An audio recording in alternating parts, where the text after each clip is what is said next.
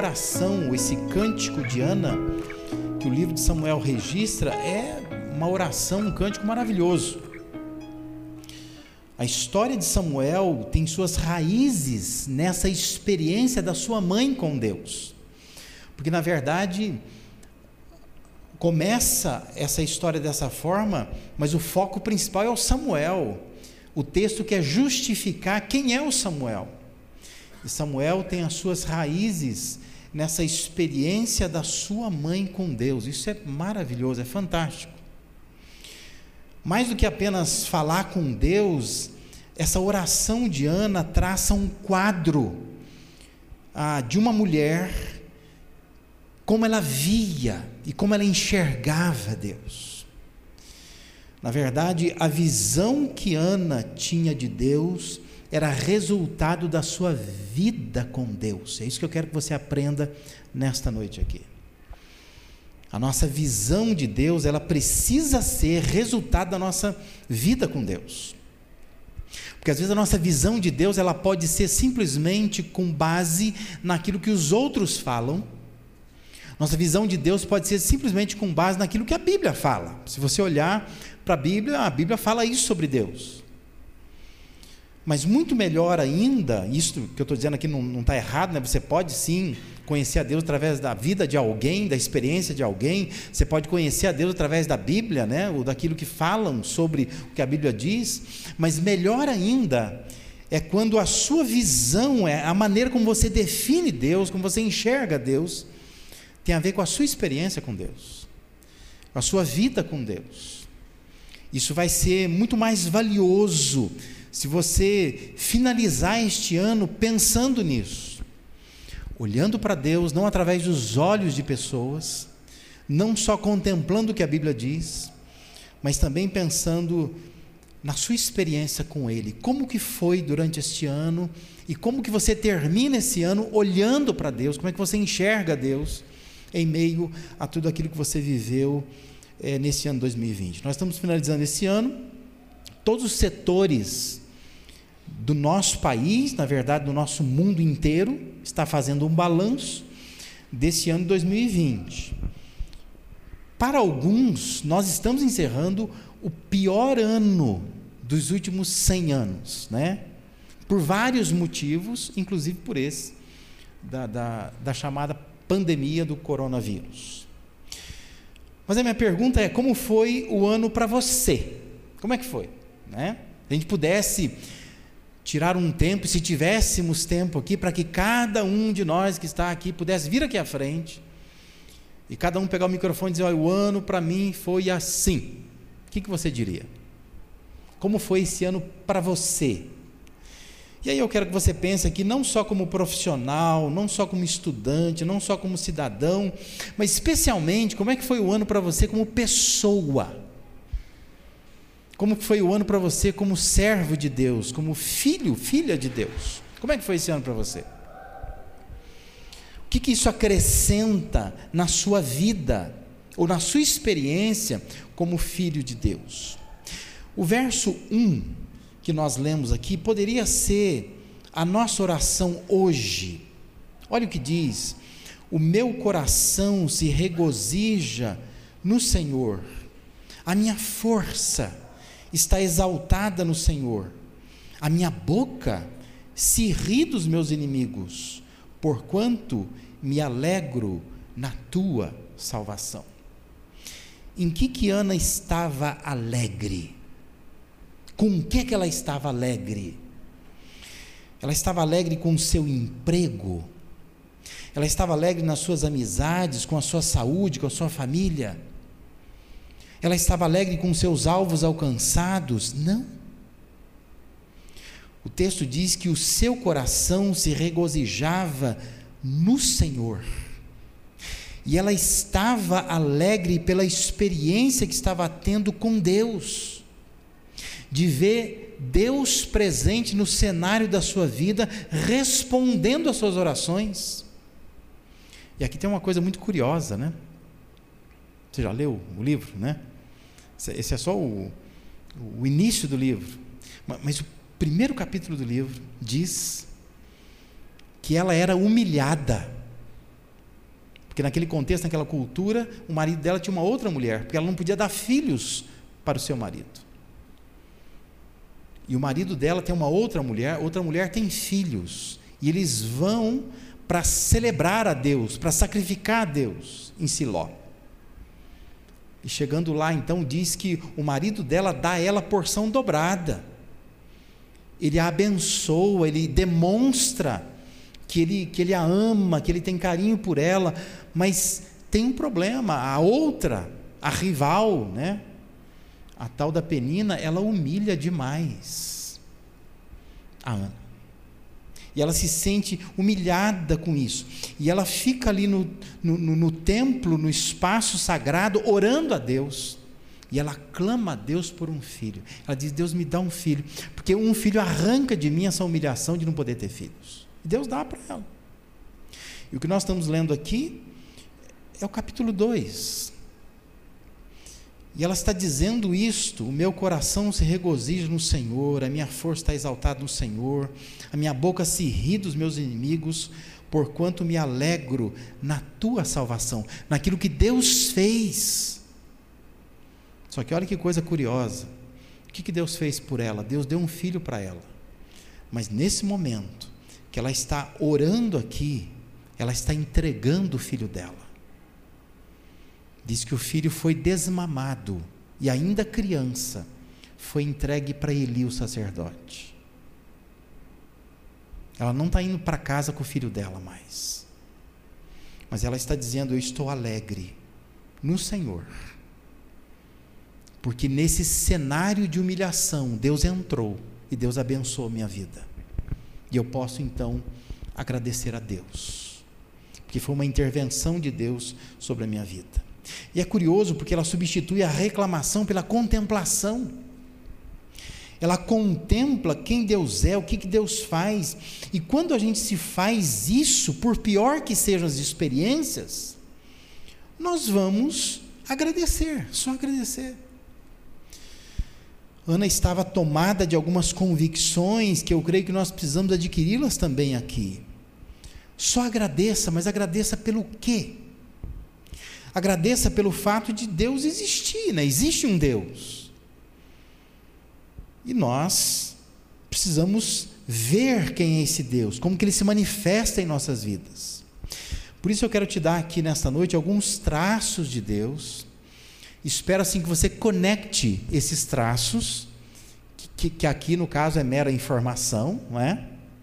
Eu estou te dizendo que a Bíblia diz, mas que você conecte isso com as suas experiências com Deus que você consiga ver no seu dia a dia esses traços de Deus, para que você então encerre esses últimos dias de 2020, um dia difícil para todos nós, para a maioria de nós, poucos de nós está cantando vitória a essa altura, né? Todos nós estamos preocupados, estamos contabilizando algum tipo de prejuízo nesse ano, mas a minha expectativa é que você encerre esses dias olhando para Deus e conectando esses traços de Deus com a sua experiência e podendo só agradecer. Substituir a murmuração, a reclamação pela contemplação de Deus. E encerrar esses dias dizendo: Deus, muito obrigado.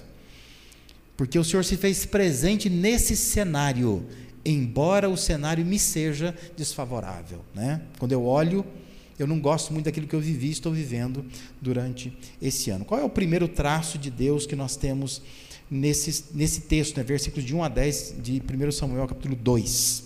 O primeiro traço é que Deus ele é incomparável.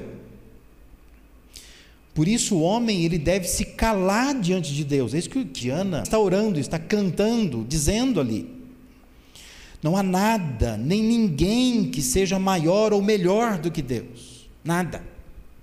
Deus é incomparável. Veja o que diz versículos 2 e 3. Não há santo como o Senhor, porque não há outro além de ti, e rocha não há nenhuma como nosso Deus. Não multipliqueis palavras de orgulho, nem saiam coisas arrogantes da vossa boca, porque o Senhor é o Deus da sabedoria e pesa todos os feitos na balança. Ou seja, Somente Deus pode nos dar alegria, porque Ele é inigualável, nada se compara a Ele. Outra forma de dizer é dizer que Deus é único, só tem Ele, não há outro Deus a quem possa comparar. Essa é a oração de Ana. Não há santo como o Senhor, porque não há outro além de ti. Existe uma música daquele cantor, o Kleber Lucas, música até antiga, né, que a gente quase não ouve cantar mais, mas a música dizia assim, ó: É impossível para alguém que provou o teu amor e depois deixou. Sim, é impossível para este alguém encontrar um amor maior que o de Jesus. É como correr atrás do vento, é como querer conter a fúria do oceano, é como querer chorar sem dor, é como não sentir saudade em tudo aquilo que ficou. Música bonita, né? Que dizia assim: é impossível para alguém que já provou o amor de Deus, que já teve experiências com Deus, é impossível para esse alguém encontrar um outro amor que seja maior do que este. Um amor inesquecível. Porque Deus é um Deus único. Na vida, nós podemos achar algumas coisas semelhantes às outras coisas, mas quando se trata de Deus, Deus é único. Né? Você já teve coisa na sua vida que você diz, não, melhor carro que eu tive foi aquele carro. Mas depois você consegue comprar um carro mais ou menos igual, fala assim, não, esse carro também é como aquele, não é? Às vezes aquela camisa que você ama de paixão, a esposa ou a passadeira, ou alguém foi lá e cravou o ferro nela, né? Já não dá para usar mais. Eu gostava tanto daquela camisa. Mas se você procurar por aí, vai de loja em loja, você vai acabar achando uma camisa mais ou menos igual àquela, não é? Vezes melhor que aquela, mais bonita que aquela, mais cara que aquela. Você vai usar com a mesma alegria, né? Ou com alegria maior. Você encontra pessoas que são muito semelhantes. Aliás, você encontra pessoas muito parecidas, né? Quando você muda às vezes de um lugar para o outro, você começa a ter novos relacionamentos, você começa a achar, mas essa pessoa parece que eu conheço ela de algum lugar. Que ela me parece, ela me lembra alguém que eu já tive contato, né, que eu já tive alguma convivência. Mas o texto está dizendo que quando Deus, quando você compara Deus com outro Deus, não existe nada comparável a Ele. Deus é único. Ele é inigualável. Inigualável. Se você fazer uma comparação de religiões, as religiões que adoram outros deuses ou outro Deus, e você faz uma comparação, não há um Deus como o Deus que a Bíblia apresenta, não há. E as próprias religiões assumem isso, né? Não, o Deus que nós cremos é diferente desse Deus aí. Que nada se compara. Especialmente o equilíbrio que há em Deus entre amor e justiça. Em nenhum outro lugar, nenhuma outra religião, você encontra um Deus assim. Um Deus que possa despender, né, dispensar amor, e um Deus que possa executar justiça de uma forma tão equilibrada, como a Bíblia revela que Deus faz. Por isso, nós nos calamos diante de Deus quando estamos convictos de que Ele é incomparável, único, inigualável. Não há o que dizer. Apesar de estar terminando um ano tão difícil, você pode só agradecer, porque você tem um Deus único. Esse Deus é Deus único. Eu li em algum lugar que essa pandemia ela levou muita gente para UTI e levou muita gente para perto de Deus. Porque ali você não tem aonde para onde correr, né? Ali você está respirando com a ajuda de aparelhos. E é naquele momento que você se sente falido. Você pode ter sido o ser humano que mais conquistou coisas. Muita riqueza, muito dinheiro, muito carro bom, muita casa boa. Mas ali você está do lado de alguém que talvez não tenha nada, mas está na situação igual a você ajudando, sendo ajudado por um aparelho, médicos enfermeiros, pouquíssimo contato. E ali então é um lugar de buscar a Deus. É ali que você vê Deus é inigualável. Deus está aqui. E o que nós temos visto nesse ano todo são coisas assim, né? Jovens morrendo, que você olha e diz assim: não, esse aí, tranquilo, né? Mas morre. Pessoas idosas, fazendo hora extra já. Você diz assim: não, agora, agora vai, né? Agora vai. Não vai. A gente viu pela televisão velhinhos, velhinhas comemorando a saída do hospital. Venceram a Covid-19. Você ficou, mas como é que pode, né? Existe um Deus incomparável aí, que sabe que este aqui deve continuar, aquele ali deve encerrar a sua vida e por aí vai. Mas existe um Deus único, um Deus que está atuando no meio do caos, porque o nosso Deus é um Deus incomparável. O segundo traço de Deus que eu queria que você tentasse conectar isso com as experiências da sua vida é que Deus ele é dono de tudo tudo. Por isso, o homem deve se render diante dele. Olha o que diz o versículo 4: diz assim: O arco dos fortes é quebrado, porém os débeis cingidos de força. Ou seja, Deus tem poder para quebrar gente forte? Sim, Deus tem poder para quebrar gente forte. Mas também tem poder para cercar de força a gente frágil? Também tem. O verso 5 diz: Os que antes eram fartos, hoje se alugam por pão, mas os que andavam famintos não sofrem mais fome. Até estéril tem sete filhos, e a que tinha muitos filhos perde o vigor. Deus tem poder para acabar com a fartura de alguém? Sim, Deus tem. Gente que tem muito e de repente tem nada. Mas Deus também tem poder para fazer o faminto não sofrer mais fome. A estéreo pode ter sete filhos, se Deus quiser. E aquela que tem muitos filhos pode de repente não ter nenhum, porque ela perde todos. Versículos 6 e 7 diz assim: O Senhor é o que tira a vida e a dá.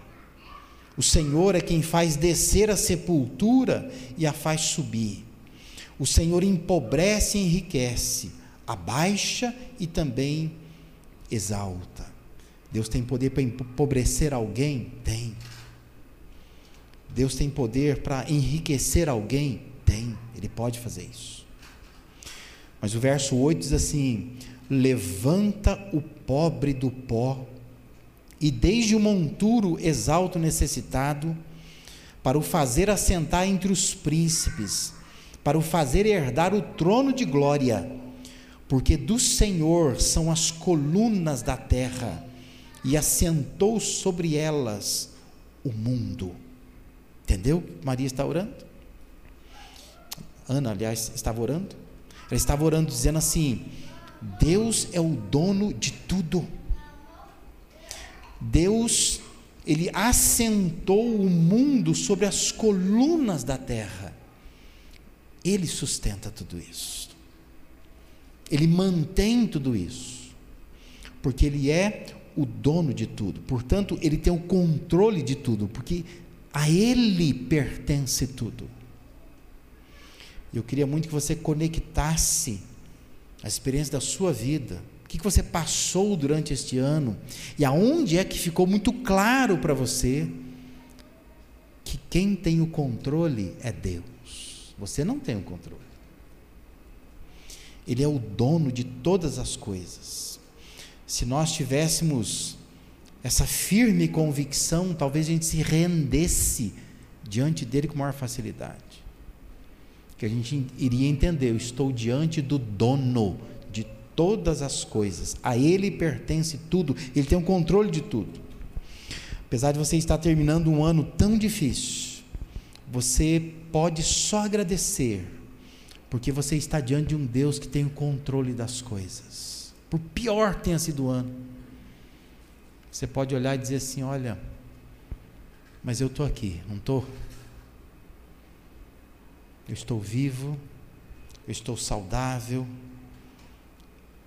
tenho as contas pagas, algumas para pagar ainda, né? Mas você olha no quadro geral, você diz: Deus estava no controle de todas as coisas. E eu percebi que Deus é o dono de tudo, tudo. Tudo pertence a Ele. Eu estou apenas vivendo em coisas que pertencem a esse Deus. E um terceiro traço de Deus que eu queria muito que você conectasse as suas experiências pessoais é que Deus ele é protetor dos seus, especialmente dos seus santos. Por isso que o homem deve buscar forças nele. Olha o versículo 9 e 10, dizem assim: Ele guarda os pés dos seus santos. Porém os perversos emudecem nas trevas da morte, porque o homem não prevalece pela força. Os que contendem ou os que brigam com o Senhor são quebrantados dos céus troveja contra eles. O Senhor julga as extremidades da terra, dá força ao seu rei e exalta o poder do seu ungido. O mundo não tem esperança, mas nós temos. Por isso o homem tenta prevalecer pela sua própria força, porque o mundo não tem esperança. O que prevalece é o braço é a força, é o poder econômico, é a palavra, né? é a briga.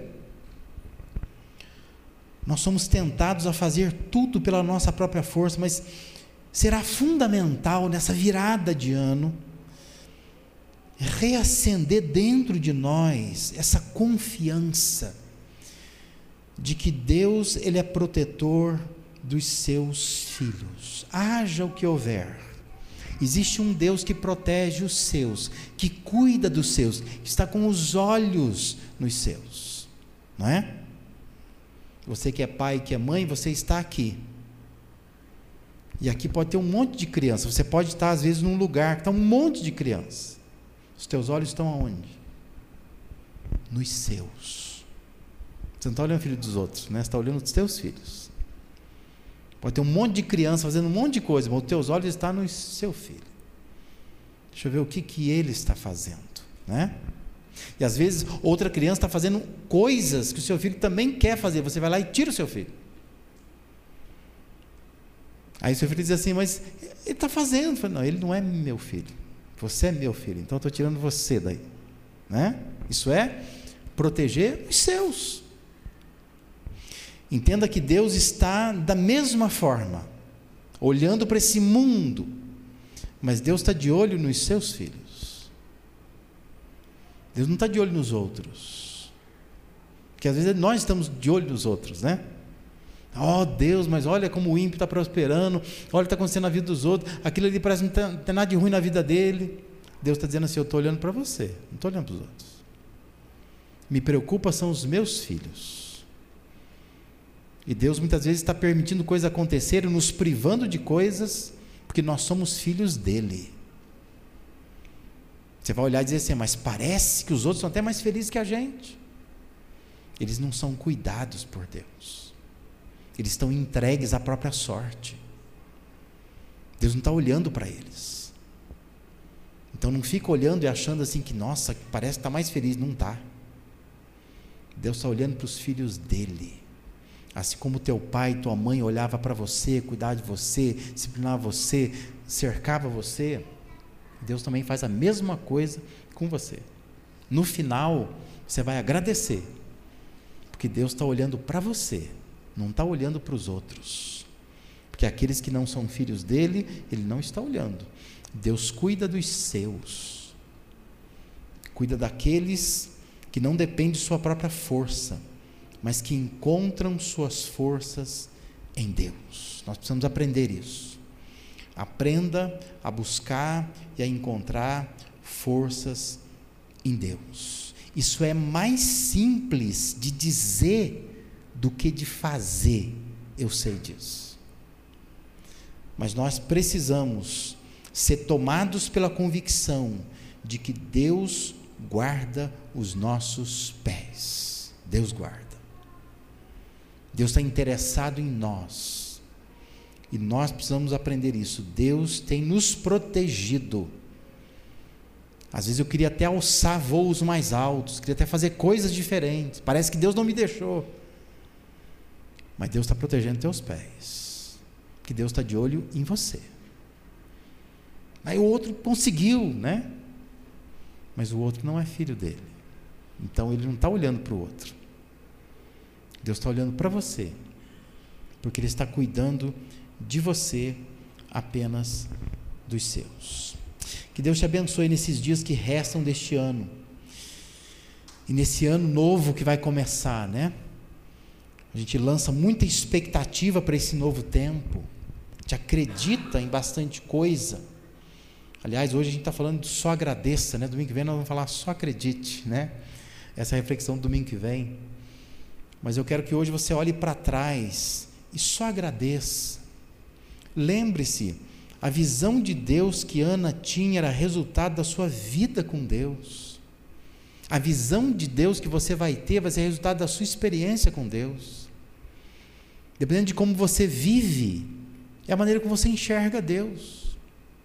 Se você tiver experiências concretas, profundas com Deus, você vai enxergar Deus de uma outra forma. Depende muito da sua experiência com ele. Ana teve experiência de humilhação, de buscar a Deus, de ser confundida pelo sacerdote Eli, de achar que ela estava embriagada.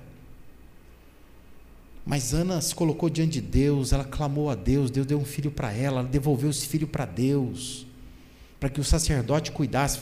Foi o grande Samuel. Há uma grande história em volta dele, em volta do Samuel. É o homem que ungiu o rei Davi. Mas essa mulher, sua visão de Deus começa com a sua vida com Deus, na sua experiência com Deus. A sua visão de Deus é afetada pela sua experiência. Por isso, eu te convido a olhar para essas coisas, como eu disse no início, tem um caráter informativo, é o que está na Bíblia. Se você nem crê na Bíblia, não adianta, não é? Você vai dizer assim, mas isso aí eu não acredito, não é? Não resolve nada, porque isso é o que a Bíblia fala. Mas se você conectar aquilo que a Bíblia fala, a sua experiência de vida, aí sim você vai ter uma visão correta de Deus. Porque a sua visão de Deus vai ser resultado da sua vida com Deus. Deus está olhando para você. Deus está protegendo os seus pés. Não tenta vencer a vida pela força, pela sua própria força. Sai dessa noite aqui pensando: eu preciso confiar em Deus, porque Deus é incomparável.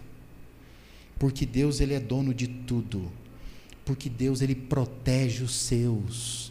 Está me protegendo, tem me protegido. Olha para trás com carinho, com cuidado, você vai perceber isso. Quantas vezes Deus já esteve do seu lado e muitas vezes você não reconhece, mas Deus está ali cuidando de você, protegendo você, dizendo: para de tentar vencer a vida por sua força. Comece um novo ano já pensando nisso. Eu vou ter que vencer pela força do meu Deus. A minha visão de Deus tem que ser resultado da minha vida com Deus.